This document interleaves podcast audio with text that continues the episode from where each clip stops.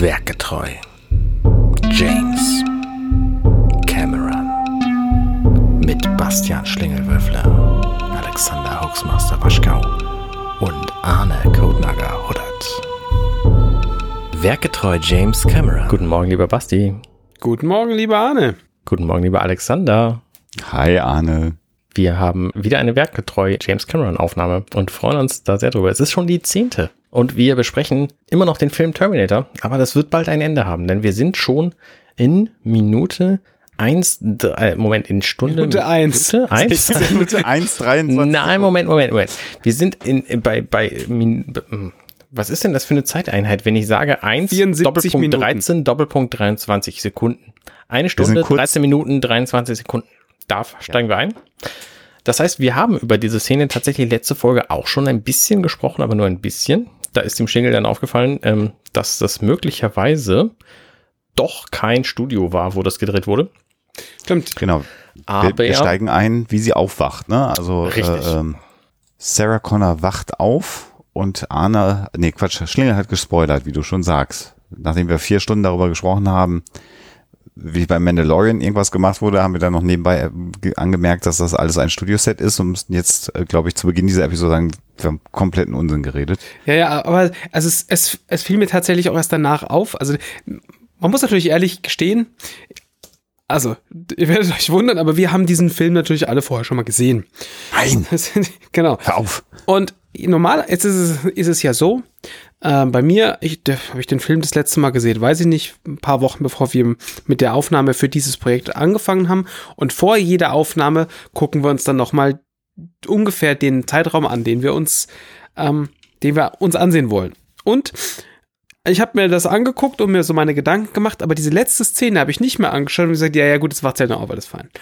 Ähm, und damit kam natürlich für mich die Realisierung, dass das vermutlich alles doch keine riesige Soundstage ist, sondern dass es doch alles sehr, sehr echt aussieht.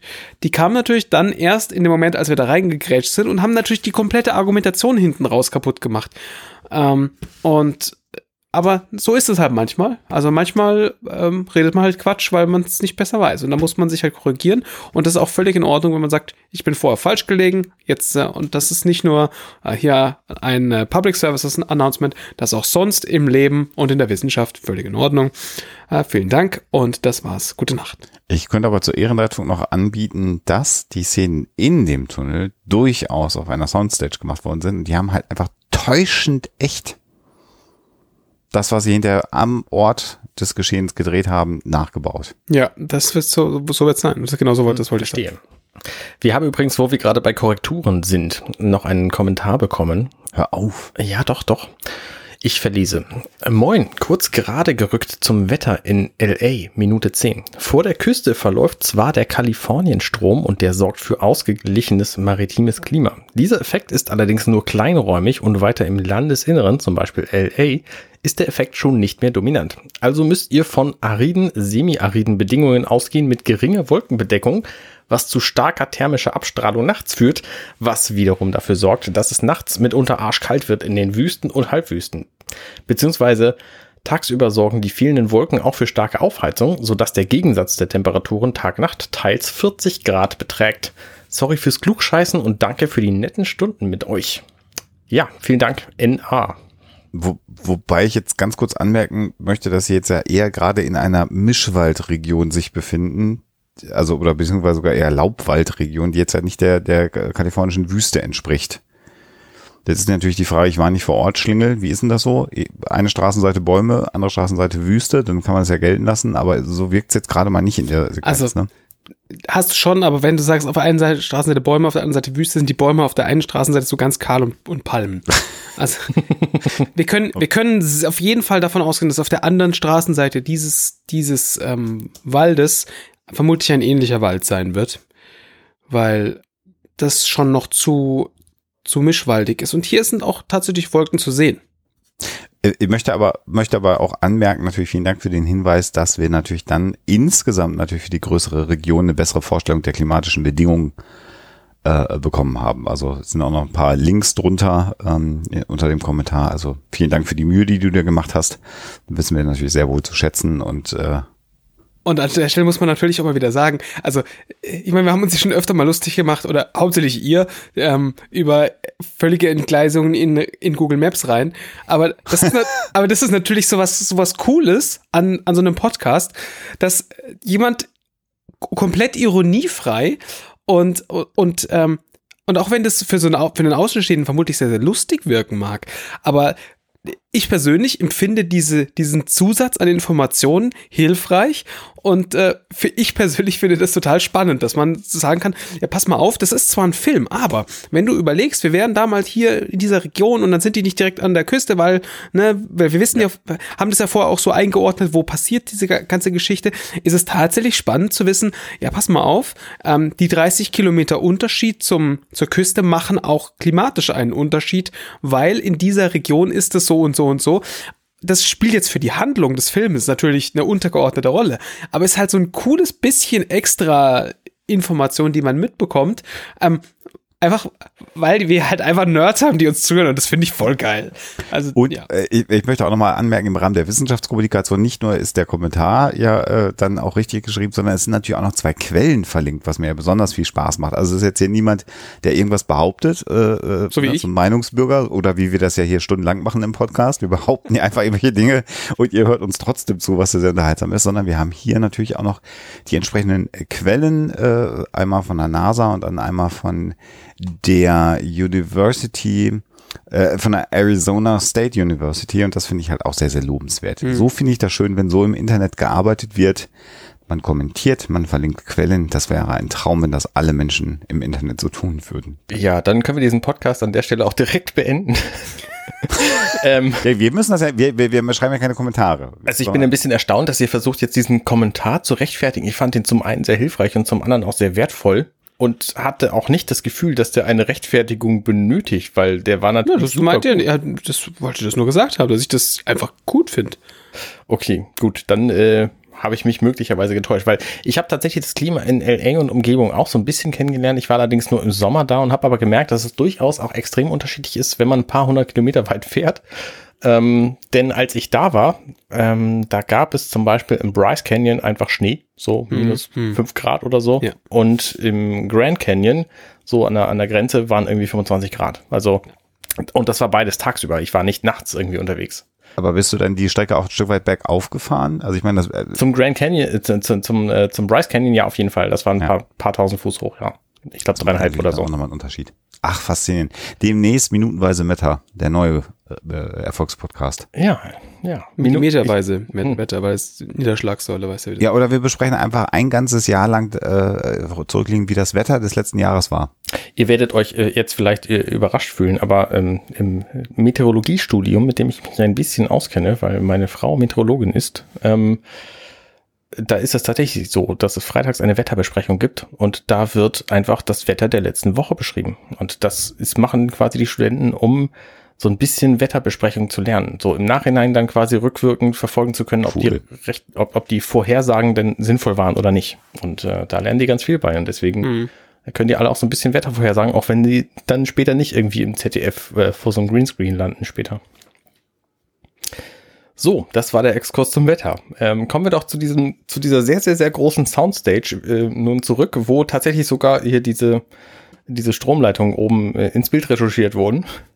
Äh, vielleicht noch ganz kurz äh, bei dieser Aufwachszene, um das noch einmal zu sagen, wir haben das letzte Mal bei Ausgangs der Szene ja schon gesagt. Also sie sagt ja, sie hat äh, von Hunden äh, geträumt, Sarah mhm. Connor, und ähm, man hört dann auch Hunde im Hintergrund irgendwo bellen etwas weiter entfernt und Kyle sagt dann, wir haben sie benutzt, um die Terminator zu identifizieren oder aufzu, aufzudecken. und das verbindet ja dann nochmal die, diese Traumwelt von Kyle mit dem Traum von Sarah, die natürlich über das geträumt hat, was er ihr wahrscheinlich erzählt hat, mit den bellenden Hunden, die wir hier äh, äh gehört haben. Und genau. jetzt sind wir draußen auf der, auf der Stage. Oder auch nicht. Ja, ja es, ist, es ist keine Stage, das ist schon echte Gegend da. Also äh, da hat Basti das schon, äh, schon ganz richtig korrigiert letztes Mal. Ähm, ja. das, das, also allein diese Stromleitungen, die da oben im Bild zu sehen sind, die sagen auf jeden Fall hier, das ist, ja, ja. Das ist keine Stage. Und das ist halt, aber so wie es jetzt gerade aussieht, sieht es jetzt nicht wüstennah aus. Das war nochmal meine Einschränkung, die ich gerade gesagt habe. Mhm. Hier gerade, ähm, das sieht jetzt nicht so aus. Mehr so lasch. Aber gut. Sie hat furchtbare Schuhe an. Es fällt mir hier nochmal auf. Ich weiß ja nicht, das wird immer wieder als Shaming von irgendwas ausgelegt, aber die Schuhe sind echt nicht hübsch. Aber das waren halt die 80er. Wir haben die, glaube ich, irgendwann schon mal, also dieses Gelb, dieses, dieses verwaschen zitronengelbe Schuhwerk. Also, äh, da sehen wir, und Geschmäcker sind unterschiedlich, ich finde das mega cool. Weil Ich habe dir auch die, mal grüne Socken geschenkt.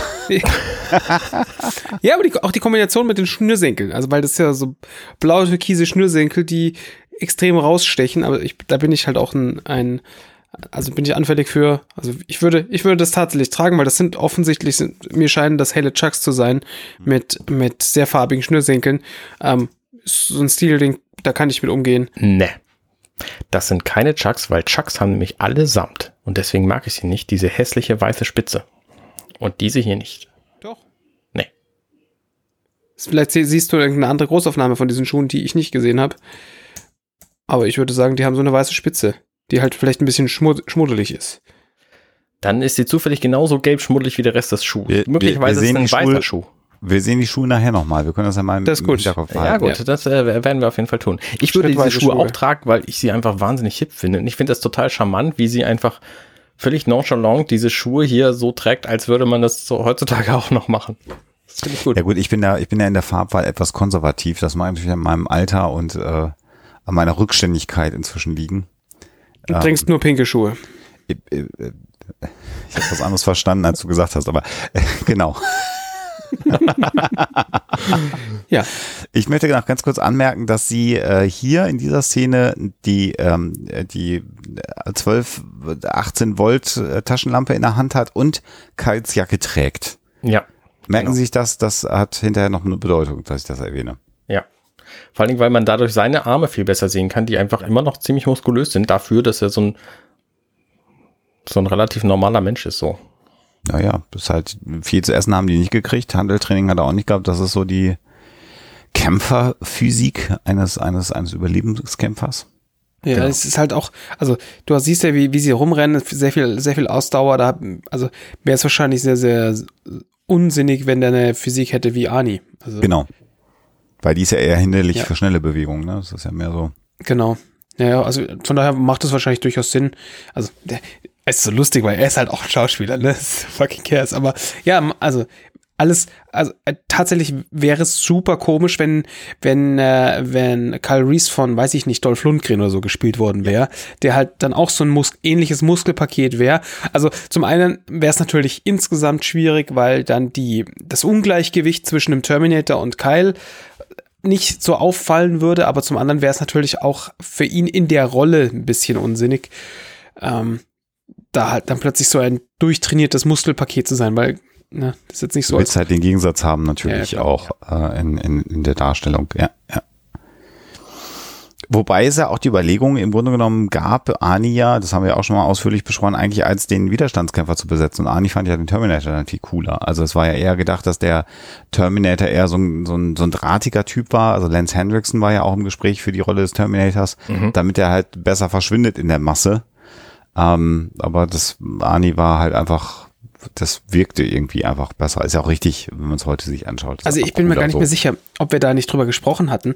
Ähm, aber grundsätzlich funktioniert es ja auch. So ist es ja nicht. Also wenn wir uns Terminator 2 angucken, Wollte ich gerade sagen, da Ähm, haben wir genau den Fall, ja. Genau, also da, da ist es, da ist es ja wirklich ganz genauso. Also wenn du dir, wenn du dir ähm, Robert Patrick anschaust, der einfach ne, schon, der, ist ja sehr, sehr, sehr schlank und auch nicht so beeindruckend, äh, nicht so gefährlich, aber er ist halt, und ne, das macht, glaube ich, da auch nochmal einen großen Unterschied, ist ein anderes Modell des Terminators. Und wenn wir uns an den Terminator, an den, den Terminator erinnern, der in diesen Komplex eingedrungen ist, der ist auch so ein Schrank gewesen. Ja, ja, ja. Genau. Also von daher passt, Genau. denke ich. Apropos Terminator, wir sehen jetzt hier den Terminator in der nächsten Szene in seinem schönen, schmucken, äh, dunklen Apartment beim Schmökern im ähm, Telefonbuch, wollte ich gerade sagen. Das ist das Adressbuch von, ähm, von Sarah, nee, von, ähm, von ihrer, ihrer Mitbewohnerin, oder nicht? Das wird nicht ganz aufgelöst. Er hat es auf alle Fälle aus der Wohnung mitgenommen. Äh, Von wem von den beiden es ist, sei mal dahingestellt. Okay.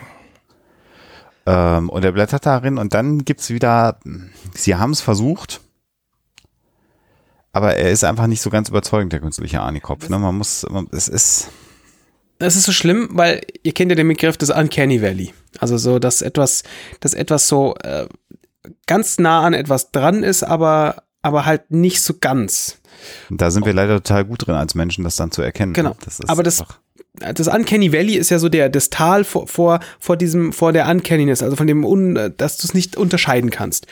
Und wir sind hier noch nicht mal im Tal. ach so, okay. Wir sind noch, noch nicht mal, Ja. weißt du, das noch nicht mal auf der Wiese vor dem Tal. Also da, wir sind noch nicht über den Bach drüber, der vor der Wiese ist. Wir sind noch mitten in der Stadt, weil das, also das hat wahrscheinlich damals funktioniert, aber wenn du das heute anschaust, also wir, wir sehen hier gerade ein, ein Prosthetic Head. Äh, Nee, ich weiß Moment. gar nicht, du glaubst doch nicht, dass das damals funktioniert hat, dieser Kopf. Weiß ich nicht.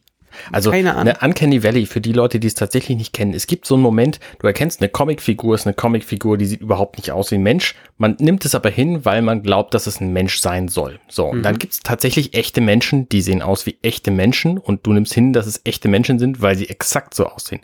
Und dann gibt's so den, den Moment dazwischen, wo das so ein bisschen aussieht wie ein Mensch und irgendwas passt nicht. Und du kannst aber nicht genau sagen, was nicht passt. Und das sind meistens die Augen oder die Animationen, also die Bewegungen, ähm, die dann nicht passen. Und du kannst es aber gar nicht genau benennen. Deswegen dieser Moment hier, wo Arnis Kopf zu sehen ist, wo seine Augen sich bewegen und, und äh, quasi die, die lesenden Augen eines Menschen imitieren sollen, das ist nicht Uncanny Valley, sondern das ist einfach, das ist einfach Pappe, Pappmaché, Marionette.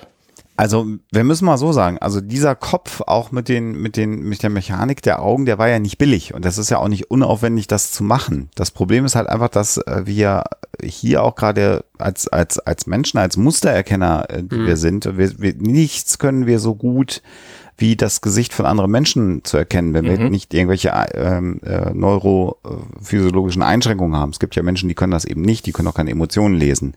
Davon rede ich jetzt nicht, sondern äh, der Durchschnittsmensch äh, Mensch in seiner Wahrnehmung. Und äh, das ist aufwendig gemacht, aber es passt die die Hautfarbe nicht wirklich. Also die Haut ist das erste, es, es glänzt auch zu sehr. Ich finde, es, also die Haut ist aber noch einigermaßen okay. Abgesehen davon, dass die Farbe off ist, die ganzen Poren und das Glänzen, das, Das stört mich gar nicht. Auch dieser exakt, Schweiß aber- an seiner Seite so, das ist okay. Aber es ist halt von der Farbe nicht, nicht, nicht, nicht ganz korrekt. Und dann die Augenbewegung sieht halt nicht so aus wie ein Mensch, der liest, weil die Augen im Grunde genommen ja nur nach oben und unten schwenken. Was für einen Terminator okay wäre. So Ja. Ja. Im Grunde ja, aber trotzdem, selbst bei dieser Bewegung wissen wir, dass sich andere Bereiche des Gesichts dann auch mitbewegen und dass die Wimpern sich anders mitbewegen. Und überhaupt diese ganze sehr, sehr, sehr stoische Mimik, die wir dann im Rest vom Gesicht haben, das gibt's einfach her, dass wir hier mit einer, einfach mit einer Puppe es zu tun haben. Ähm, weil auch die ganzen kleinen Mikromuskelbewegungen, die wir im Gesicht haben, die wir auch im Grunde genommen nie bewusst wirklich äh, kontrollieren können, hier wegfallen. Also insofern super aufwendig und ich glaube tatsächlich, wenn das nicht gefilmt ist, sondern wenn du in einem Raum bist oder reinkommst und das so aus dem Augenwinkel siehst, dann kriegst du einen Herzinfarkt. Dann Ja, ist das komplett realistisch. Ja. Aber hier durch den Close-up in dem Licht und mit den Augen und durch die Tatsache, dass dieser Schuss ein bisschen zu lang im Grunde genommen ist, Ja. sie verweilen zu lange auf diesem Kopf, äh, ist der Effekt halt hergegeben. Was schade ist. Tatsächlich, ähm, wenn man das guckt in Echtzeit, dann ist, sind, fallen aber drei Dinge besonders auf. Zum einen, man sieht natürlich, dass er liest. So, das, das ist das eine. Dann sieht man dieses Auge und das Auge ist natürlich künstlich. Das wissen wir, weil das, weil der ist ja eine Maschine. Und Ja. Was außerdem auffällt, sind die zwei Fliegen, die in seinem Gesicht si äh, sitzen. Und wenn man auf die drei Punkte nur achtet, dann geht diese Szene vorbei, ohne dass man bemerkt, dass es kein echter Kopf ist. Und das finde ich also dafür reicht's dann schon. Aber ne, wenn man sich das eben sekundenweise anguckt, so wie wir gerade, dann funktioniert es halt nicht mehr. Ich glaube, es hätte zusätzlich noch geholfen, wenn die Fliegen keine äh, gef- gefälschten Fliegen gewesen wären, sondern echte, die sich noch bewegt haben. Dann hättest du plötzlich noch was anderes, was dich davon ablenkt. Ja. Und ähm, ich glaube auch, dass ein noch extremeres Close-up besser gewesen wäre. Okay, wo du, du könnt, ja, noch wo du andere Alternative. vom ja. bisschen weiter unten, dass du, dass, dass damit der, das Buch noch etwas weiter ins Gesicht ragt, dann, dann äh, bisschen längere Linse und dann ha- hast du das Buch im Vordergrund noch unschärfer und du hättest dann quasi nur noch den Augenausschnitt gehabt und da, wenn dann noch eine Fliege vorbeigelaufen wäre, wäre wahrscheinlich die Geschichte, und dann wäre es vielleicht auch okay gewesen, dass die Augen von oben nach unten scannen. Ähm, und da, da hätte man dann legst du noch so einen ganz leichten, so einen, diesen so einen Beep-Sound drunter, der halt so ein, den so ein Computer macht, wenn er, genau, wenn er irgendwas liest. Ja. Und schon wäre das wahrscheinlich viel realistischer gewesen, als, ähm, als es so ist. Ich hätte wahrscheinlich auch noch ein bisschen die Dynamik des Bildes erhöht, weil dieses, ähm, die Jalousie, die da vor seinem Gesicht ist, die wirft ja schon diesen Strichschatten auf sein Gesicht und das hätte man einfach noch ein bisschen krasser machen können. Also die hellen Stellen heller und die dunklen, die schattigen Stellen einfach noch dunkler. Ja, aber ich bin, ich bin gerade bei der Idee von, von Schlinge, muss ich sagen. Und es ist auch die Frage, ob, oder ob man, man den, das Buch, wenn das ein bisschen höher gehalten hätte, das Buch in den Fokus nimmt und dann lesen kann, was das für ein Buch ist, Addressbook oder sowas. Und quasi der Kopf in der Tiefenunschärfe so ein bisschen absaugt, äh, ab, ab, absäuft. Ne? Also, ich das- glaube, das sie, also ich glaube, Cameron wollte, dass man das Auge, dass man Sieht. das Auge sieht, weil also wenn, wenn wir jetzt natürlich das, das nur mal so kurz angucken und uns vorstellen, wir sind jetzt in, äh, in den 80ern, das ist schon eine bedrohliche Szene, weil da hat jemand ein Loch im Kopf und das funktioniert halt trotzdem noch, ne? Und dann hat, hast du dieses rote, dieses rote glühende Auge, ähm, also in Anführungszeichen glühende Auge, was einfach sehr, sehr, sehr, sehr ähm, bedrohlich ist. Das, das ist schon insgesamt nicht schlecht, dass es in Fokus ist mit den Drawbacks, die das halt ja mitbringt, kostenlos. Also halten wir halt fest, es sieht total furchtbar aus und Cameron ist ein ganz schlechter Regisseur. Denke ich auch und ich glaube, wir sollten den Podcast an der Stelle beenden. Nö. Gut. Viel interessanter finde ich den, den Schauspieler, den wir jetzt sehen. Ist auch kein echter Mensch, oder? Ja, das äh, gedacht habe ich es auch. Also es ist ja mehr so ein Muppet. Das ist jetzt ganz böse, was wir hier natürlich sagen. Aber was, was ich hier spannend finde, ist, der ist wirklich genauso gecastet, wie ich mir den Hausmeister in dieser, in diesem Gebäude vorstellen würde. Ja. Das ist einfach das, es könnte kein anderer Typ als jemand mit einer ab, abgefressenen Zigarre im Mundwinkel, einem wahrscheinlich vormals irgendwann mal weiß gewesenen Unterhemd, Mit was Loch. inzwischen aber wirklich mit Loch und jetzt einfach nur noch grau ist äh, äh, und, und verschleimt und verschwitzt da auf dem Flur jetzt auftaucht, das ist einfach, der passt einfach so genau in, in, in, in dieses Gebäude rein. Das ist einfach der Hammer. Das ist schon gut. Also, Ja, definitiv. Ja, auch so die Halbglatze und so. Der, also du, du kaufst ihn wirklich so ab, okay, du. Also das klingt jetzt so gemein gegenüber Leuten, die irgendwie Hausmeisterdienste machen oder so. Aber so, du hast in deinem Leben nichts erreicht. Und äh, du, du bist, du weißt, wie alt wird der Typ sein? Irgendwie Mitte 50, ne? Und äh, ist halt Hausmeister im Unterhemd im wirklich schäbigsten Ding der Welt und kriegt jetzt auch noch, äh, klopft da auch noch an und kriegt- als Antwort fuck off zu hören. Also, ne? Asshole. also weiter, genau, weiter, weiter kannst du halt nicht kaum sinken. Was ich hier aber schön finde und was mich daran auch beeindruckt, da habe ich kürzlich sehr ausführlich drüber nachgedacht, weil ich mit Alexa den Film Das Geheimnis meines Erfolgs äh, mir angeschaut habe mit ähm, Michael J. Fox. Äh, und Alexa sagt, oh, den habe ich als, als kleines Mädchen gesehen, den fand ich total süß und total schön, den Film. Wir haben uns den angeschaut und ich habe immer gedacht, dieser Film ist eigentlich im Grunde genommen, also klar, so eine klassische 80er Jahre Rags to Riches äh, Story, ein Typ, der sich in so einem Großkonzern nach oben arbeitet und so weiter und so weiter. Aber im Grunde genommen habe ich gedacht, das ist eine, eine, die x-te Verbreitung des Mythos, dass jeder in Amerika es schafft, zum Multimillionär zu werden. So. Und egal von wo du herkommst und egal was du hast, das schaffst du. Und das ist ja eben gerade in Amerika nicht so. Das war vermutlich auch noch nie in Amerika so, wie es ja äh, vorgelebt wird, der amerikanische Traum.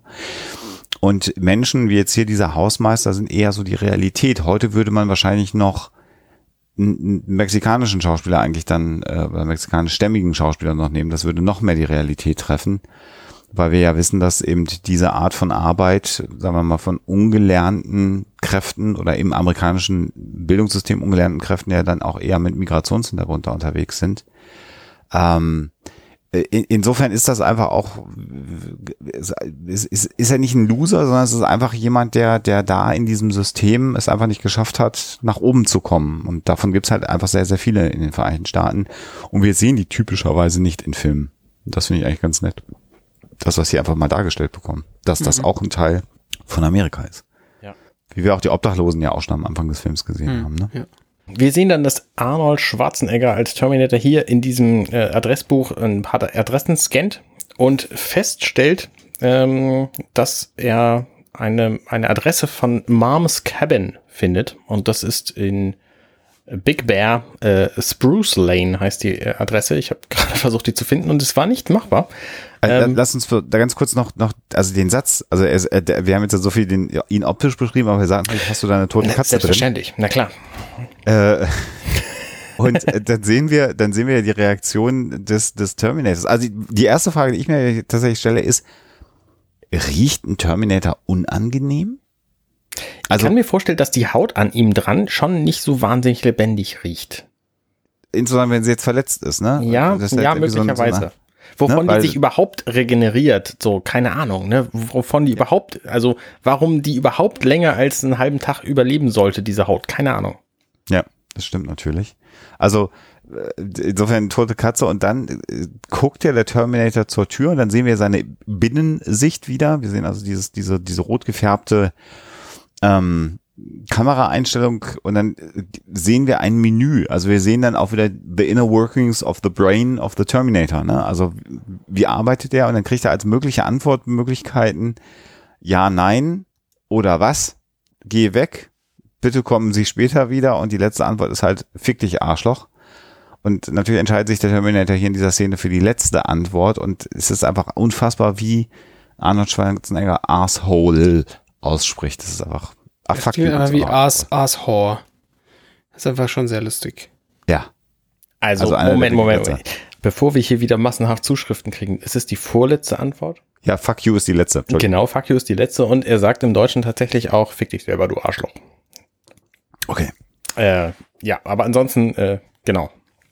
Vielen Und Dank. ich finde es schön, dass er auch einfach, einfach völlig seriöse, seriöse Antworten zur Verfügung gehabt hätte und die jetzt einfach nicht nimmt. Und ja, auch das genau offensichtlich in den Kontext passt, weil der Hausmeister sich halt so ein bisschen ärgert, den Kopf schüttelt und dann einfach weitergeht. Ja. Ne? Also das ist ja auch. So, und jetzt sind wir bei Moms Cabin. Genau, also ich weiß nicht, ob du es gerade schon erwähnt hast. Ich habe einen Moment lang nicht aufgepasst, aber der Hausmeister der schüttelt dann einfach den Kopf und haut ab. Ja. Mhm. Also genau, habe ich gesagt, das ist also die richtige Antwort. Genau. In dieser Situation, alles andere hätte wahrscheinlich nicht gut funktioniert. Dann hätte der weitergeklopft und hier war es jetzt die Entscheidung. Ne? So. Und Mhm. was wir dann sehen, ist ja auch die Schrifterkennung. Das ist ja auch relativ bahnbrechend. Ja, in der Tat, das ist auch spannend. 80er Jahre, oder? Mhm. weil wir eben sehen, er, er analysiert hier diese Handschrift, dann sehen wir, dass die Handschrift Moms Cabin eben in, in weiß auf rot dargestellt wird und dann im Terminator-Font im Vordergrund, also im Gehirn des Terminators präsent wird. Das finde ich schon auch ganz spannend, äh, wie sie das gelöst haben. Ja, was auch spannend ist, weil wenn das tatsächlich die Sicht ist, die er hat, dann kann er mit seiner, mit seiner Auflösung von Video überhaupt nichts erkennen in Wirklichkeit. So, also da muss schon sehr viel Computerpower dahinter stecken, damit er überhaupt ja. irgendwas entziffern kann. Und das Spannende ist auch, er verlässt dann kurze Zeit später dieses Apartment und da ist von dem Hausmeister nichts mehr zu sehen. Also ähm, es muss ein bisschen länger gedauert haben, als es im Film tatsächlich ist. Ja, das war schwer zu erkennen.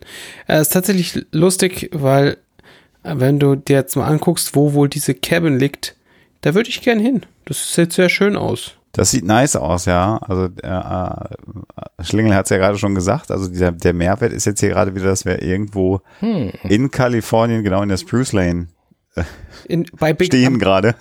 am Big Bear Lake.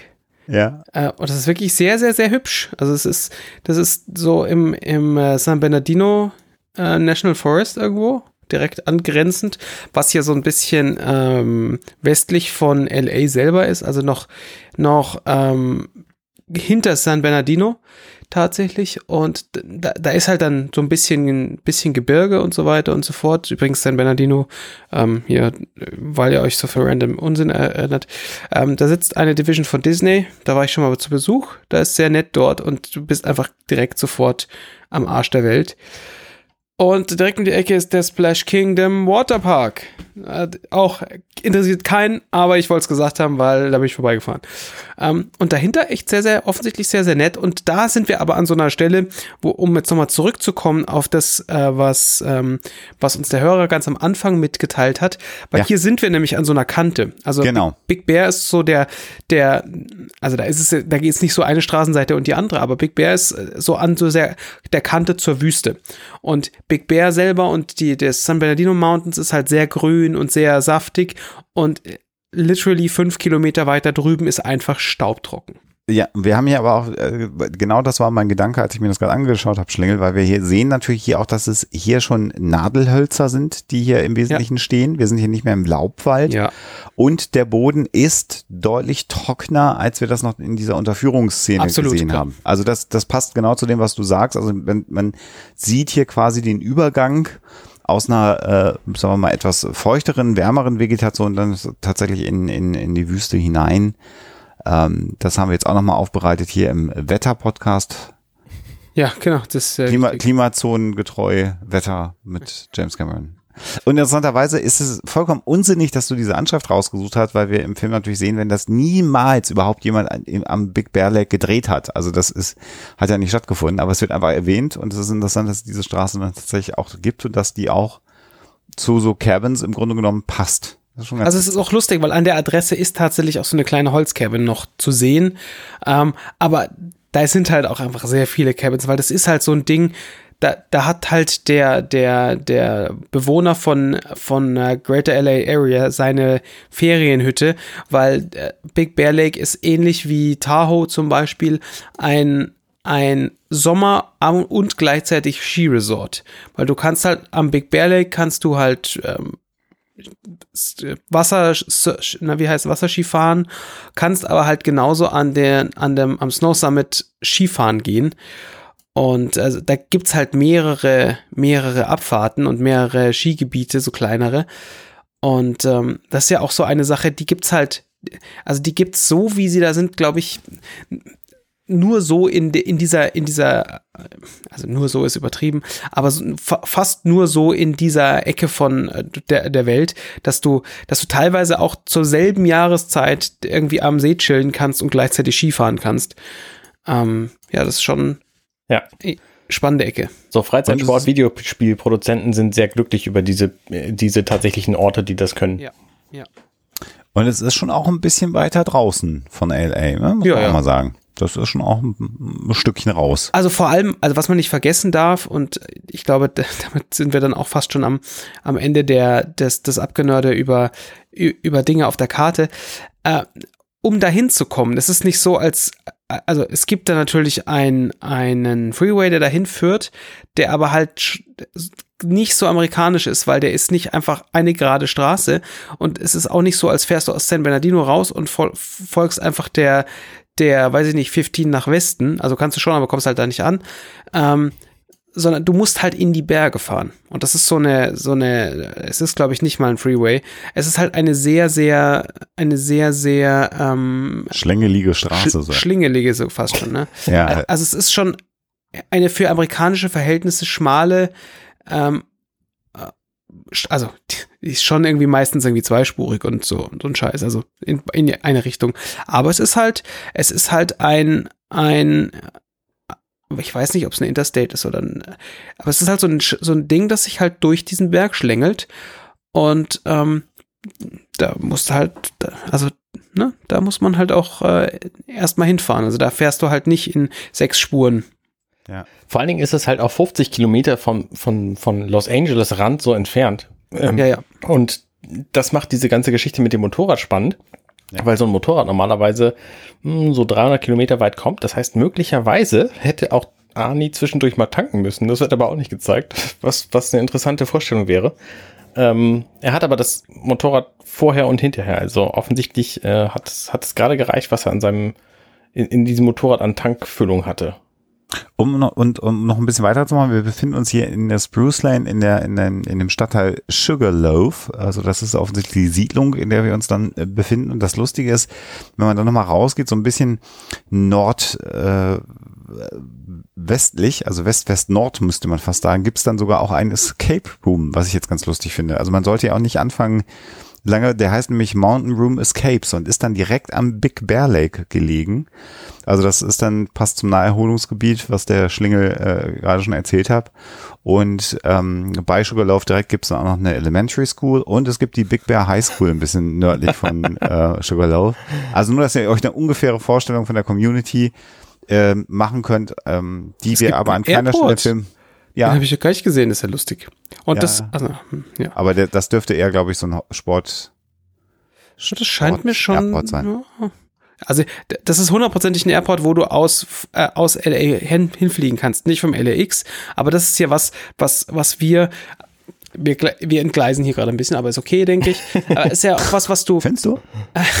Das wäre ein Gleisen. Ich finde, das ist total on topic, was wir hier ähm, machen. Ist tatsächlich lustig, weil das ist sowas, das gibt's bei uns so gar nicht. Das gibt's aber in den USA ganz viel. Ähm, du flieg, also wenn du bei uns hier von München nach Hamburg fliegen willst, dann fahre ich raus zum Franz Josef Strauß Airport, setze mich in ein Flugzeug und fliege nach Hamburg. Ähm, wenn du jetzt hier von ähm, äh, und wenn ich jetzt, wenn ich von von äh, Fürstenfeldbruck nach, äh, weiß nicht, Schnellsinn fliegen will, habe ich halt Pech gehabt. So einfach ist das. ähm, das ist aber in den USA ein bisschen anders, weil US, die USA, die haben sehr viele ähm, so kleine, so also wirklich kleine Airports und wo ich halt jetzt hingehen kann und ich kann und ich kann irgendwie vom äh, Long Beach Airport kann ich wahrscheinlich zum, zum Big Bear Airport fliegen. Und das sind Airports, die selbst nach 2011, 2001, ja, das ist schon wieder so lange her, äh, also nach, den, nach dem 11. September Anschlägen relativ laxe Sicherheitsbestimmungen haben, weil die auch sehr, sehr, sehr kleine Flugzeuge haben und du steigst quasi auf dem Airfield direkt ein. Also du, du Ja. gehst zum Flugzeug hin. Also da, da ist, du gehst durch Wie eine Lufttaxi. Sicherheitskontrolle. Genau, und das ist wirklich alles extrem klein und du kommst natürlich nie an einen großen Flughafen damit, sondern du fliegst immer von so einem Local Airport zum Local Airport. Also, dass die keine Sicherheitsvorkehrungen haben, möchte ich an dieser Stelle mal widerlegen. In dem ähm, Fall, weil sie nämlich aktuell geschlossen sind wegen Covid-19. Also, das ähm, hat sie offensichtlich wegen Sicherheitsbestimmungen dann doch schon, schon lahmgelegt. Und das Ja, aber auch aber- schon seit März. Ja, also gut, die- aber na, die- wenn der er wieder Vergleich- offen ist, Also da kommt niemand mit, dem- mit, dem- mit dem Handschuh und stebt dir einen Finger in den Po. Also so die, die, die ja, Größenordnung. Mexiko. Ne, Aber fast. ähm, Oh also die, die Größenordnung der, der Sicherheitsbestimmungen sind halt da ähm, relativ anders. Also auf der, und du bist halt viel schneller am, am Flugzeug. Aber Ja. Ist natürlich auch wieder gegeben aufgrund des der schieren Ausmaße dieses Landes. Also wenn du natürlich jetzt sagst irgendwie, ähm, ich, also wir, wir sind halt damals zum Beispiel äh, San Francisco LA geflogen und das ist jetzt nicht richtig weit voneinander entfernt, so für die USA. Aber es ist scheiße weit voneinander entfernt irgendwie. Also du, du fährst halt da schon eine ganze Weile mit dem Auto. Und äh, du konntest halt für super wenig Geld, wir sind irgendwie für 50 Dollar halt von San Francisco nach LA geflogen. Und wir waren halt irgendwo am, am Sn- Snoopy Airport oder irgend sowas, was halt auch so ein Miniatur-Airport gefühlt ist. Und bist aber halt in, in einer Stunde ähm, in, in, äh, in LA unten. Und das ist schon irgendwie, das ist halt anders als, ne, als bei uns, sag ich jetzt mal so. Ja. So viel zum Spannend. Thema Entgleisung. Dieser, dieser Airport hat übrigens auch nur eine Landebahn, also eine zweispurige Landebahn, also nur in eine Richtung. Und äh, ich, von der Webseite würde ich vermuten, dass es eher so ein Hubschrauberlandeplatz ist.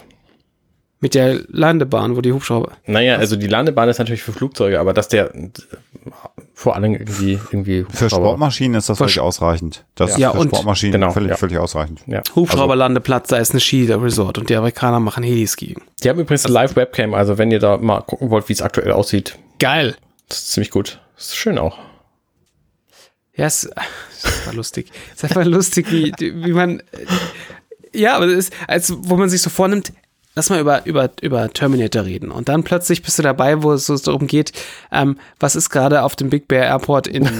und das Lustige ist, dieses Big Bear, das kommt einfach in zwei Wörtern irgendwo vor.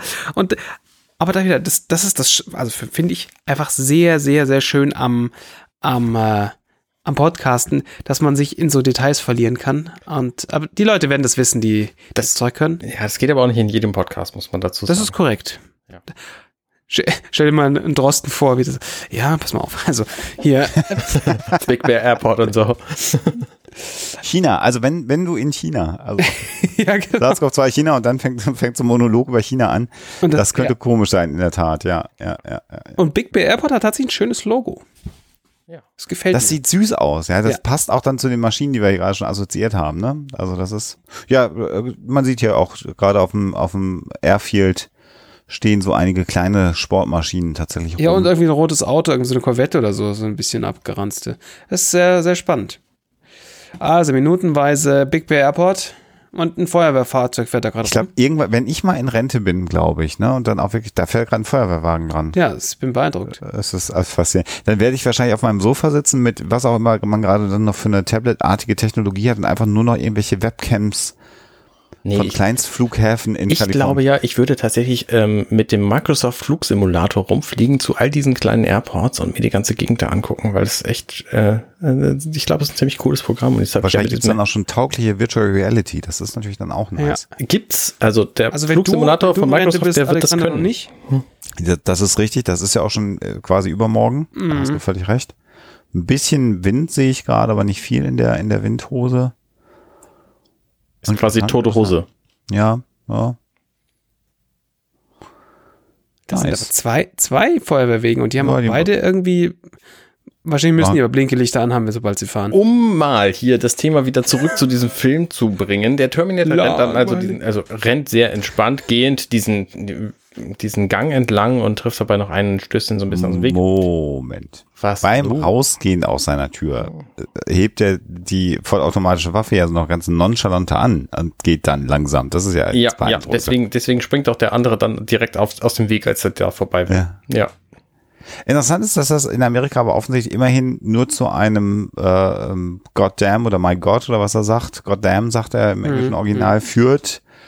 Äh, und ansonsten pff, nimmt man es halt hin, dass da gerade einer mit einem mit einer Assault Rifle äh, und Sonnenbrille äh, über den Flur geht.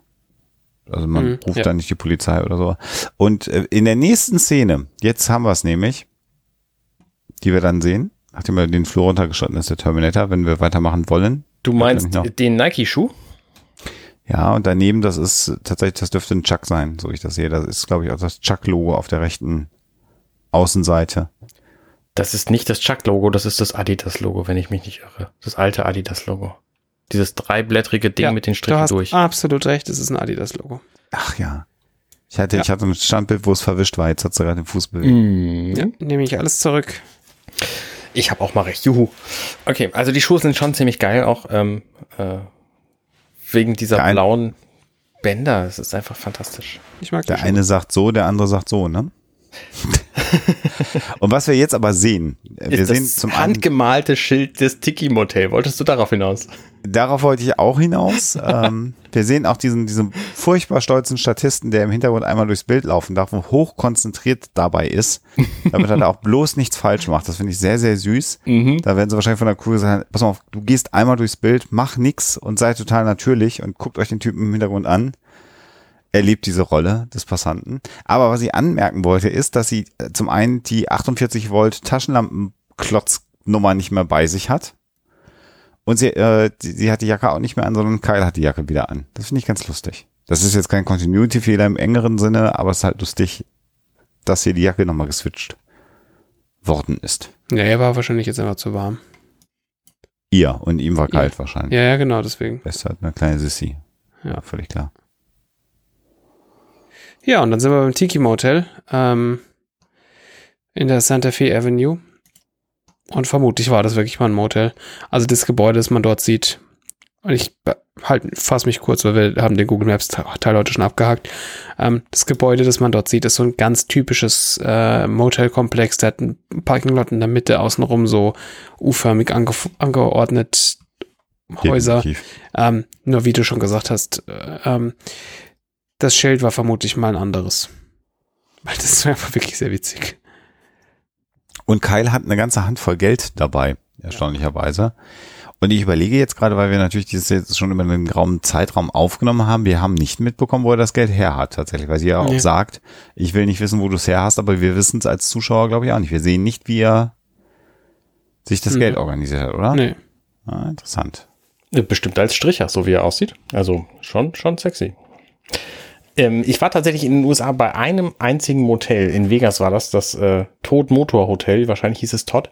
Ähm, und es sah exakt genauso aus wie dieses Ding. Also nicht, sehen nicht natürlich von den, von den Farben her, sondern vom Aufbau. Ja, also offensichtlich sind die einfach. Also ich habe in so. vielen, in vielen Motels gastiert und äh, die sind einfach so. Das ist einfach, das ist, glaube ich, so eine ungeschriebene Regel, so das muss ungefähr so sein. Also ich glaube, es macht halt auch Sinn, dass du das, die, das Parking in, in diesem Ding hast. Im, in, im, also zum einen bist du sofort aus deinem Zimmer am Auto und zum anderen haben die natürlich dein, Auto, dein, deine Karre im Blick ähm, und niemand kommt mehr oder weniger ungesehen raus und rein. Und das Ja. ist wichtig. Ja. Und ähm, ich meine, wenn du hier schon die Regeln anguckst, hier Shirts and Shoes are uh, mandatory at all times, no gambling, was weiß ich, irgendwas. Also sie haben offensichtlich schon auch strikte Regeln da drin, deswegen ist auch gut, dass man, dass man ähm, ne, das alles unter Kontrolle hat. Und so sind, so sind halt die amerikanischen Motels. Ähm, auch an der Schäbigkeit sind sie meistens nicht weit voneinander entfernt. Ja. Ist halt interessant, dass diese, diese Kultur der Unterkunft äh, natürlich auch so ein Stück weit dieser, dieser Distanz hier auch geschuldet ist, der Vereinigten Staaten, alle die, die nicht fliegen, sondern mit dem Auto unterwegs sind. Da, du hältst da halt auch wirklich nur an, um da hinzufahren, das Geld auf den Tisch zu legen, eine Nacht zu pennen, in der Hoffnung, dass du keine Flöhe kriegst und dann steigst du am nächsten Morgen wieder in dein Auto und fährst weiter. Also diesen, also niemand macht Urlaub in einem Motel oder so im Grunde genommen, sondern ist es tatsächlich Ja, okay, meistens. Also äh, der, die der Punkt, Europäer, die da hinkommen und dann irgendwie, weil das billig ist, sagen, dann gehe ich halt mal drei Nächte ins Motel und kann mir in der Gegend was angucken. Ja, aber ich glaube, kein Amerikaner bei klarem Verstand würde eine Urlaubsreise zu einem Motel planen. Ich glaube, das Also an der vielleicht Stelle auch nochmal kurz das Wort. Das Motel ist halt ein eine Motorhotel oder Motor Lodge, ähm, was halt ein, schon beinhaltet, du fährst da mit dem Auto hin ähm, und schläfst halt nicht in der Karre, sondern in, in, dem, in dem Ding und kannst da halt noch duschen und meistens hast du noch irgendwie so eine reduzierte Küche in diesen, in diesen äh, Räumen drin. Jetzt, wo, wo du erwähnst, dass Motel eigentlich die Mischung aus Motor und Hotel ist, frage ich mich, ob das Tod-Motor-Motel eigentlich doppelt gemoppelt. Aber gut, das ist ein anderes ist wie Thema. der. LCD-Bildschirm Ihr wart da nicht. Also äh, zurück zum äh, zurück zum Thema. Sarah setzt LCD-Display. erstmal auf Alter, hab ich dieses noch nie drüber nachgedacht. Bett. Was? Mind blown. Ja, Oder die. DIN-Norm. Aber gut, lassen wir das. ja, ja. Ist Entweder ist bei Arne das Internet eingefroren oder wir haben jetzt Arne Ich, kaputt. ihr habt mich einfach überhaupt nicht, ich weiß überhaupt nicht, wovon ihr und dann bin ich einfach und jetzt warte ich darauf, dass ihr Das weiterredet. Tod Mot Motor Motel ist halt doppelt gemoppelt Ja. und dann sagt der Schlingel, dass ein LCD-Bildschirm oder ein LCD-Display auch doppelt gemoppelt ist. Ah, das war mir entgangen, alles klar. Ja. Und ich habe dann gesagt, das sei halt genauso, das war mir gar nicht bewusst, aber ist mir natürlich dann sofort aufgegangen, dass die DIN-Norm halt genauso ein Schwachsinn ist. Ja. Stimmt. Weil das N für Norm steht, Deutsche Industrie, Norm. Mhm. Das ist ja nicht die Deutsche Industrie, Norm, Norm. Norm, Norm, ja, Norm, Norm. so wie Norm. die SMS-Nachricht. Richtig. Ja, wobei das ergibt Short noch mehr Sinn. Service Nachricht natürlich schon geht, aber Ja, Ja, ja. wir entgleisen. eigentlich ist es ja Was heute auch die einem nicht WhatsApp. passiert, man entgleist einen nicht, wenn man mit dem Auto vor an so ein Motel hinfährt. Und da sind sie beiden nämlich jetzt. Genau, oder wenn man sich mit dem Po einfach auf so ein Bett setzt, wie Sarah das just in diesem Moment tut. Ich möchte gerade noch den Coca-Cola-Automat anmerken. Also der ist, glaube ich, auch ein Standard-Ding, was du da hast, dass du halt einfach auch kein, keine Minibar hast, wie wir es gewöhnt sind, sondern du hast einfach so einen Getränkeautomaten im Und Innenhof meistens stehen. mehr, mehr als nur Getränkeautomaten. Also du hast in der Regel eine Eisbox stehen, du hast einen Getränkeautomaten stehen und einen Snackautomaten. Weil es gibt da ja in der Regel auch nichts. Also gerade, da ist es, es ist ein Motel in der Stadt, da hast du sowas natürlich, aber das normale Motel steht halt am Highway. Und manchmal hast du halt ein Motel, da ist noch ein Diner daneben, aber der Diner halt um drei in der Nacht, wenn du jetzt einen Snickers brauchst, hat der halt zu. Und ähm, deswegen gibt's halt immer Vending Machines, wo du halt jeden Dreck bekommst, bis auf äh, Sachen, die ganz schlimm sind, wie Kondome und äh, Alkohol, weil das darf man auf keinen Fall kaufen. Das macht ja auch keiner. Und ich finde diesen, ich finde diesen, äh, diese Rezeption, nennen wir es mal so, ich finde es einfach auch so faszinierend, da hinzugucken und zu sehen, wie das alles konstruiert ist. Also, dass da die Klingel im Prinzip einfach außen auf die Wand draufgeschraubt ist, das Kabel irgendwie einfach locker runtergeführt ist an diese, an diese Klingel neben der Glasscheibe. Also es ist auch einfach so gefuscht, also es muss halt funktionieren. Aber das war's auch. Also da, Mhm. da würde ja kein deutscher Elektriker, der, der kriegt ja einen Dahlschlag, wenn er sich das angucken muss. Das wird's halt bei uns nicht geben. Aber das ist halt das Billigste vom Billigsten und es muss halt eine Klingel dann sein und dann ist auch gut so. Das war's dann auch. Also geschraubt ist das Kabel nicht, das hängt einfach so rum. Das Kabel nicht, aber der, der, der, der Knopf zum Klingeln, also der ist entweder geschraubt oder geklebt. Ja, und der ist Und auch so, so äh, ähm, äh, ich sag mal, barrierefrei angebracht, dass den auf jeden Fall jemand mit einer Körpergröße von mindestens 1,60 Meter nur erreichen kann. Kom komplett inklusiv. Also das ist super designt. Da hast du äh, äh, jede Chance, äh, ironisch gesagt, natürlich nicht dran zu kommen. Also schon crazy, Ja. wie das so gebastelt ist. Und es sieht fast so aus, als ob die Tür da auch schon mal aufgebrochen worden ist, die da rechts daneben ist. Ja, das kann gut sein. Mit dir niemanden wundern. So, ne? Diese Abstoßung da so am Türstock, die man da noch sieht. Also es ist Ach ja. so. ja, und, aber so äh, ist es da. Sarah will einen Raum und dann gibt's noch den Hinweis, du hast es ja gerade schon angedeutet, dass Kyle sagt, mit einer Küche. Ich finde es spannend, dass sie hier die Führung übernimmt. Das ist so, so, ich weiß nicht, ob es der erste Moment ist, wo sie die Führung zu, zu irgendwas übernimmt, sondern sie ist ja jetzt diejenige, die diesen Raum da quasi bucht. Und das ist ähm, schon Aber doch wahrscheinlich dem ungewöhnlich. geschuldet, dass Karl noch nie ein Motel gesehen hat.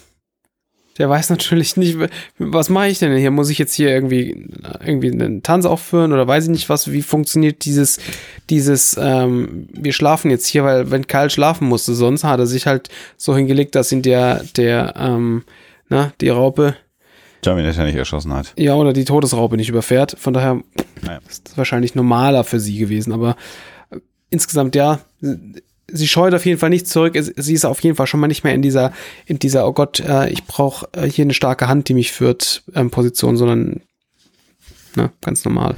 So ganz unwesend kann er aber auch nicht sein, weil er gibt ihr ja vorher diesen Stapel, diesen, diesen Haufen, also er greift in seine Tasche und nimmt da einfach so eine Handvoll geknüllte Geldscheine raus und das gibt er ihr. Also offensichtlich weiß man, dass man hierfür Leistungen bezahlen muss. Ja. Es wird ja so eine Art Historiker wahrscheinlich gegeben haben, die äh, äh, nochmal herausgefunden haben, dass man in der Zeit, in der Sarah Connor gelebt hat, mit irgendwelchen bedruckten Papierstücken mit Baumwollanteil ähm, Waren erwerben konnte oder auch Dienstleistungen erwerben konnte. Ähm, das scheint ja zumindest bekannt zu sein. Aber klar, wie es genau funktioniert, überlässt er ihr jetzt an der Stelle. Hm. Genau. Und er knuddelt währenddessen nämlich den Hund, der da um die Ecke ist. Und das finde ich auch spannend. So ein, so ein deutscher Schäferhund, ich weiß nicht, wie oft es die in den USA gibt. Ich würde vermuten, die sind relativ häufig. Er Ähm, spielt ja auch später nochmal eine Rolle, oder? Ja. Natürlich, klar, weil Ja. Hund und so. Wir, wir hatten da äh, drauf Genau. hingewiesen, merken Sie sich das für später. Ähm, genau. Und dann nämlich kommt der Moment, wo sie da einfach reingehen und äh, Kyle benimmt sich nicht wie jemand, der äh, in so ein Motel einfach zum Entspannen geht, sondern er guckt erstmal sich, sich genau um und, und checkt erstmal, was man eigentlich von da, wo er rausguckt, sehen kann. Ja. Während Sarah einfach jetzt im Entspannungsmodus quasi angekommen ist und denkt, oh geil, im Bett, da, da kuschel ich jetzt erstmal und entspanne mich im Moment. Und er prüft erstmal alle Fenster und guckt, was er aus dieser Position einfach äh, für einen taktischen, strategischen Vorteil möglicherweise haben kann. Ja. Oder aber auch natürlich, inwieweit der Terminator durch diese Fenster eindringen kann. Also beide Varianten wahrscheinlich sogar. Also sind die Fenster so gelegen, dass da jemand schnell reinkommen kann, wäre ja auch ungut. Äh, aber ja, natürlich, das ist ganz klar äh, Lage checken, Sicherheit checken, überprüfen, ob man jetzt hier verweilen möchte oder nicht. Und das ist ganz klar, wenn du gejagt wirst, dein ganzes Leben lang sicherlich eine Überlegung, die du, die du so anstellst. Das ist, Mhm. ist auch im Grunde genommen schlüssig, ähm, wie es dargestellt wird. Genau. Und dann sagt er ja, interessanterweise jetzt plötzlich wieder, ich gehe raus und kümmere mich um Vorräte. Also da braucht er dann Sarah ja plötzlich wieder nicht mehr, sondern äh, wie man einkauft, hat er schon verstanden scheinbar. Und er gibt ihr dann aber, bevor, bevor er geht, noch den, den, Revo äh, den, den Revolver ist es dann doch, er Hm. den Revolver in die Hand. Und hier finde ich dann auch spannend, wie sie zunächst den ja auf das Bett legt und auf ganz falsch anfasst und dann nach einer Sekunde in der inneren Einkehr äh, ihn dann doch in die Hand nimmt, so wie man ihn in die Hand nimmt und betrachtet. Und ich finde, hier ist auch so ein Moment,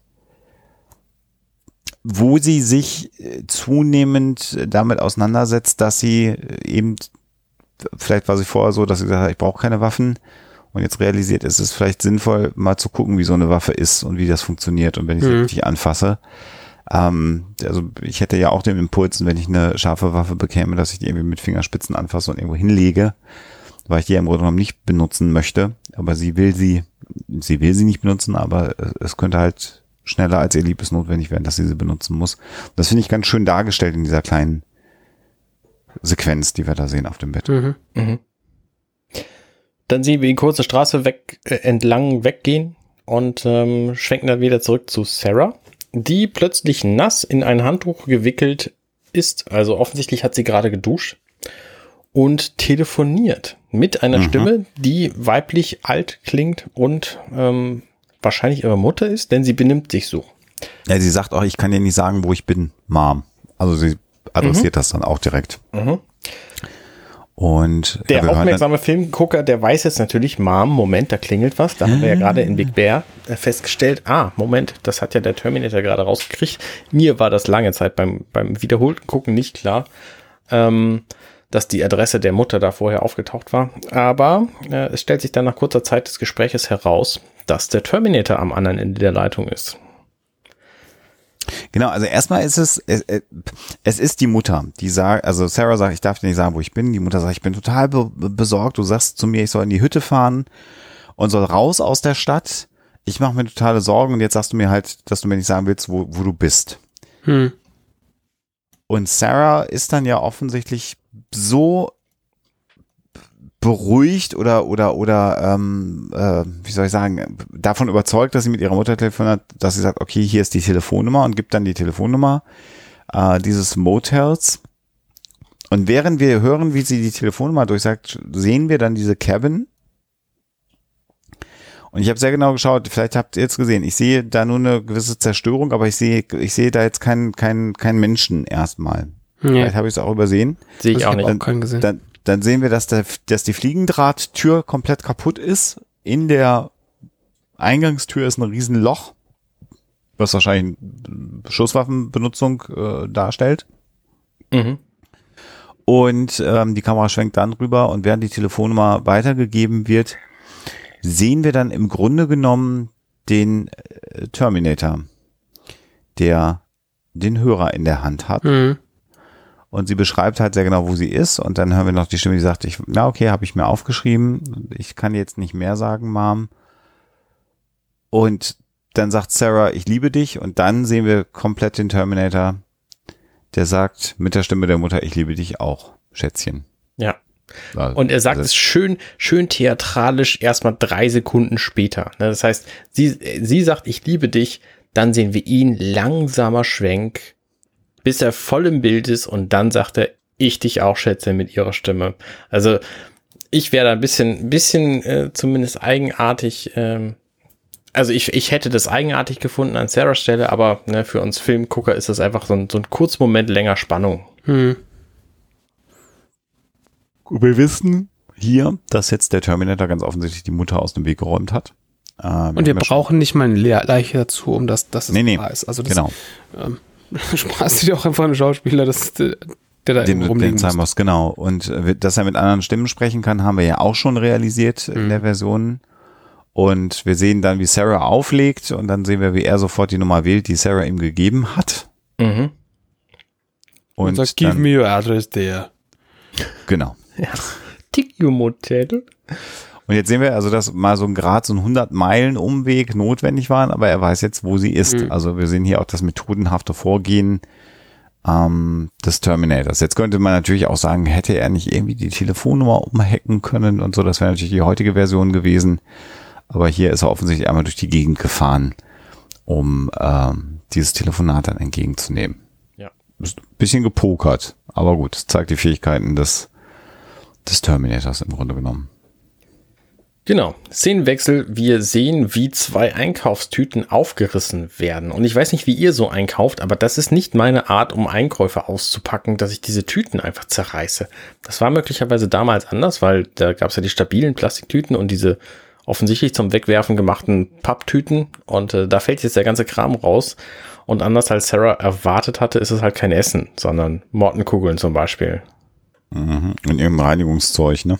Also es wäre natürlich, ähm, wäre natürlich auch lame, wenn sie es anders gemacht hätten, weil so, äh, was hättest du denn, also klar hättest man das Ding ausschütten können, was ein bisschen komisch gewesen wäre, aber so, das Zeug fällt halt einfach schön rein und du siehst sofort, was da Phase ist und du siehst einfach sofort, das sind kein, ist kein Gemüse oder irgendwas oder kein, keine Burger oder bla blub, sondern es ist halt irgendwas Falsches, also was Falsches im Sinne von, aus, aus Sicht eines Hungrigen und, ähm, deswegen funktioniert das natürlich sehr gut. Aber ja, könnte vielleicht sogar sein, dass das so ein, dass das amerikanischer Usus ist, dass man das so macht, wenn man, man wirft die Dinger halt danach eh weg. Ja, und ich glaube, ähm, hier im Rahmen der Verdichtung der Geschichte ist es halt einfacher, das so zu zeigen. Also Hm. natürlich hätte jetzt auch Kyle die Tüten auf den Tisch stellen können, dann hätte er erst eine Packung Mottenkugeln rausgeholt und dann hätte er ein Putzmittel rausgeholt und dann wäre da Küchenrolle gewesen. Ähm, so ist es halt einmal im Frame und das ist sofort klar, er hat komisches Zeug gekauft und es geht nicht um Essen und das geht einfach viel, viel schneller. Und du willst ja eigentlich jetzt hier, da hast du ja gerade schon eine langsame Phase gehabt, eigentlich Ja. insgesamt. Und im Grunde genommen bauen wir jetzt da langsam wieder oder müssen wir jetzt ja wieder Fahrt aufnehmen. Wir haben ja schon ein paar Mal besprochen, diese, diese Wellenbewegung in dem Film, dass du als Zuschauer auch das Gefühl haben musst, jetzt ist es ein bisschen entspannter und dann zieht irgendwann das wieder an. Und hier beginnt so ein ganz kleines bisschen, dass wir wieder verdichten. Noch nicht extrem, aber das ist jetzt einfach Ja. einfacher, das so zu drehen. Also und ich habe gar keine Papiertüten. Ich habe in Deutschland noch nie eine Papiertüte beim Einkaufen bekommen, ehrlich gesagt. Beim Marktkauf gab es früher welche tatsächlich. Bei uns schon. Die waren aber mit Henkel, ne? Ja, ja, genau. Zum Wiederverwenden natürlich. Also ich benutze die, ich kriege die heutzutage auch ab und zu noch, aber benutze die dann halt für Papiermüll und schmeiß die nicht einfach so weg, sondern Ja, ja, genau. Nachdem das highly rel äh, relevant für den Terminator Podcast ist, hier kurzer Exkurs in, äh, äh, in den Landkreis Fürstenfeldbruck, weil wir sind ja hier ein bisschen speziell, hat man oft schon gesehen. Ähm, wir haben bei uns hat die Abfallwirtschaftsbetriebe Fürstenfeldbruck äh, haben spezielle Biomüllsäcke, wo du, die du vom Abfallwirtschaftsbetrieb kaufst ähm, und wenn du dein, dein äh, Kompostscheiß in diese Biomüllsäcke wirfst, werden die auch vom Biomüllmobil einmal die Woche mitgenommen. So. Ähm, und die kosten halt dann irgendwie 30 Cent pro Sack oder 40 Cent pro größeren Sack und da ist halt gleich die Entsorgungsgebühr mit drin. So, und ähm, das Besondere an der Sache ist, du kriegst den nicht nur am Wertstoffhof ähm, oder bei den Abfallwirtschaftsbetrieben, sondern du kannst die auch im Supermarkt kaufen bei uns. Und ich hab, mach das sehr, also ich, wenn ich keine Tüten dabei habe, kaufe ich nur, also in, zumindest in den Supermärkten, wo es die gibt, kaufe ich keine, kaufe ich keine normalen ähm, Tüten, sondern kaufe Biomüllsäcke, weil die benutze ich daheim wieder. Und diese Biomüllsäcke sind genauso wie diese amerikanischen Einkaufstüten. Die sind sehr dick, weil die doppelwandig sind, damit sie nicht durchsuppen. Und die sind sehr, sehr groß und haben keine Griffe. Und dann gehe ich immer mit zwei, ich nehme immer zwei, weil die hängen auch immer zu zweit, dann reißt du sie halt auseinander und nimmst halt zwei Stück. Und dann lade ich meine Einkäufe immer in zwei Tüten und gehe dann wie so der amerikanische Einkäufer mit zwei so Tüten unterm Arm, weil die hat man ja auch so halb unterm Arm, weil die, die hat man so vor den Schultern, weil die halt relativ groß sind. Da gehen halt irgendwie sieben bis zehn Liter rein, je nachdem, welchen man kauft. Und da fühle ich mich immer so ein bisschen wie in den USA und das äh, freut mich immer ungemein. das ist witzig, dass du das sagst, dass diese Biomüll-Plastiktüten bei Papiertüten. euch gängig sind. Denn bei uns in Hamburg, ähm, wir haben da mal nachgefragt, Holger und ich, bei der Stadtreinigung über Twitter. Und die Stadtreinigung Hamburg hat uns gesagt, es gibt quasi keine Plastiktüten, die so biodegradable sind, dass sie als ähm, Biomülltüten taugen. Und die Deswegen einzigen Tüten, die man nehmen darf hier in Hamburg, die dann auch tatsächlich mit kompostiert werden können, sind die von den, von den Werkstoff, Wertstoffhöfen äh, ausgegebenen Papiertütchen ohne Henkel mit einer, einer leichten Wachsschicht drin. Deswegen habe ich auch Papiertüten gesagt. Es sind auch Papiertüten. Es sind kein, weil, Ah, okay, also okay. wir haben zwei verschiedene, auch hier, das ist wirklich für die, für die, äh, vor, für die Fortführung der, der, der Handlung sehr, sehr wichtig. Weil wir kommen nachher nochmal auf die Fürstenbrucker ähm, Biotüten in der, äh, in der äh, Minute f- eine Stunde 24 zurück. Und ähm, wir haben zwei verschiedene Typen von Tüten. Wir haben die Papiertüten, quasi. die genauso aussehen wie diese Tüten dort quasi, nur dass halt auf der einen Seite ein Aufdruck der Abfallwirtschaftsbetriebe Fürstenfeldbruck drauf ist. Und die, die Tüten, die du im Supermarkt kaufst, sind auch von den Abfallwirtschaftsbetrieben. Die legen die in den Supermarkt rein und im Supermarkt kannst du die kaufen. Weil vielleicht du kommst eher zum Supermarkt, als dass du zum Wertstoffhof fährst, wenn du jetzt Biomüllsäcke brauchst. So.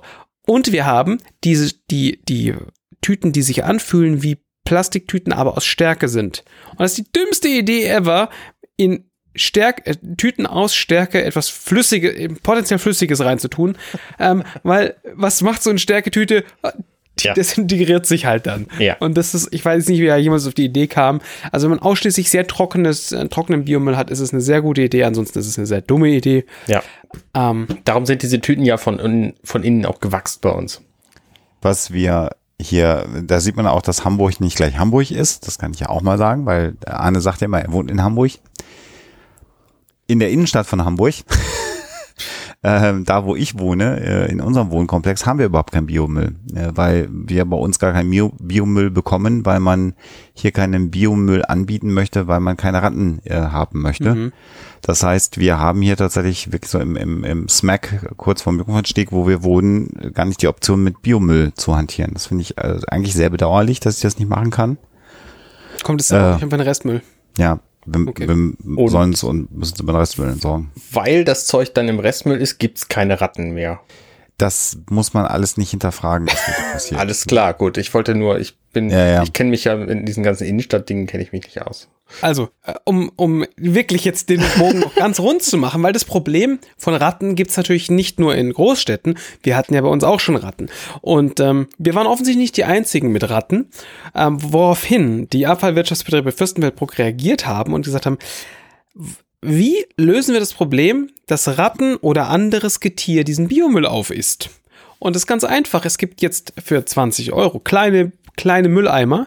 Die sind so, weiß ich nicht, 40, 50 Zentimeter hoch und halt so Durchmesser wie so ein kleiner runder Mülleimer mit so einem Alubügel oben. Das heißt, du machst, stellst da deinen Biomüllsack rein, wirfst da den ganzen Shit rein und machst zu und ziehst diesen Bügel zu und dann kriegt den halt niemand auf, inklusive meiner Tochter, was sehr, sehr praktisch ist. Ähm, und, oder ich, wenn ich nur eine Hand frei habe, kriege ich dann auch nicht mehr auf, aber das ist ein anderes Problem. Und damit halten wir uns da natürlich auch die Ratten vom Leib und der, der Biomüllabholmeister, der geht halt hin und macht halt dann diese Dinger auf, kippt sie aus und lässt sie praktisch, meistens praktischerweise offen stehen, damit sie ein bisschen ausdampfen können, weil es ziemlich widerlich ist, was sich in so einer, ne, könnt ihr euch vorstellen. Äh, Ja. Blöd an der Sache ist natürlich, wenn es schifft wie Schwein, mal hast du halt eine, eine Tonne, wo halt, weiß ich nicht, Ja, 40 Liter Wasser reinpassen. drin ist. Die ist dann so suppig und schwer. Man musste sie auskippen und schützt sie auf die Schuhe. Also, ne? Aber äh, First World Problems. Aber Biomülltonnen, wie ich sie gerade vor meinem Haus stehen habe, die sind ja auch einfach widerlich vorne bis hinten. Also wenn du da normale Hauswirtschafts-Biomüll reintust, dann hast du unten auch immer so eine grundsätzliche Gammel-Siff-Ekelschicht drin und alle paar Ab Ausleerungen äh, Leerungen fällt dann der ganze Kram auf einen Schlag mit raus. So, und dann bist du es wieder los. Und ich Aber hab mich- meist nicht. Genau, ich habe mich bis vor kurzem ge gewundert, weil, also wir sind hier wirklich on topic, Leute, sage ich euch mal ganz, ganz, ganz klar. Ähm, äh, hier kommen alle vier Wochen ungefähr, kommt, fährt ein LKW vor. In den, an den Wohnblock gegenüber. Und was macht dieser LKW? Das ist eine mobile Mülltonnenwaschanlage. Der nimmt die ganzen. Ja! Wow. Das ist so fucking deutsch. Also deutscher geht's einfach nicht. Also der Typ, der, dass der Typ, der das macht, kein Dackel ist, ist einfach ein Wunder. Der steigt da aus, ähm, nimmt die ganzen Mülltonnen und schiebt die in diesen LKW hinten rein und da werden diese Tonnen gereinigt. Vermutlich genau aus diesem Grund, weil die einfach grindig und ekelhaft sind. Und da werden alle Mülltonnen, an, der kommt am, am Tag, es gibt einen Tag, da werden gleichzeitig bei uns Biomüll und ähm, und ähm, Restmüll geleert und am Tag danach kommt dieser, dieser Mülltonnenreinigungsservice und reinigt die Mülltonnen. Und wer reinigt dann den LKW des Da gibt es Mülltonnenreinigungs? schon nicht so einen größeren LKW, wo der reinfährt.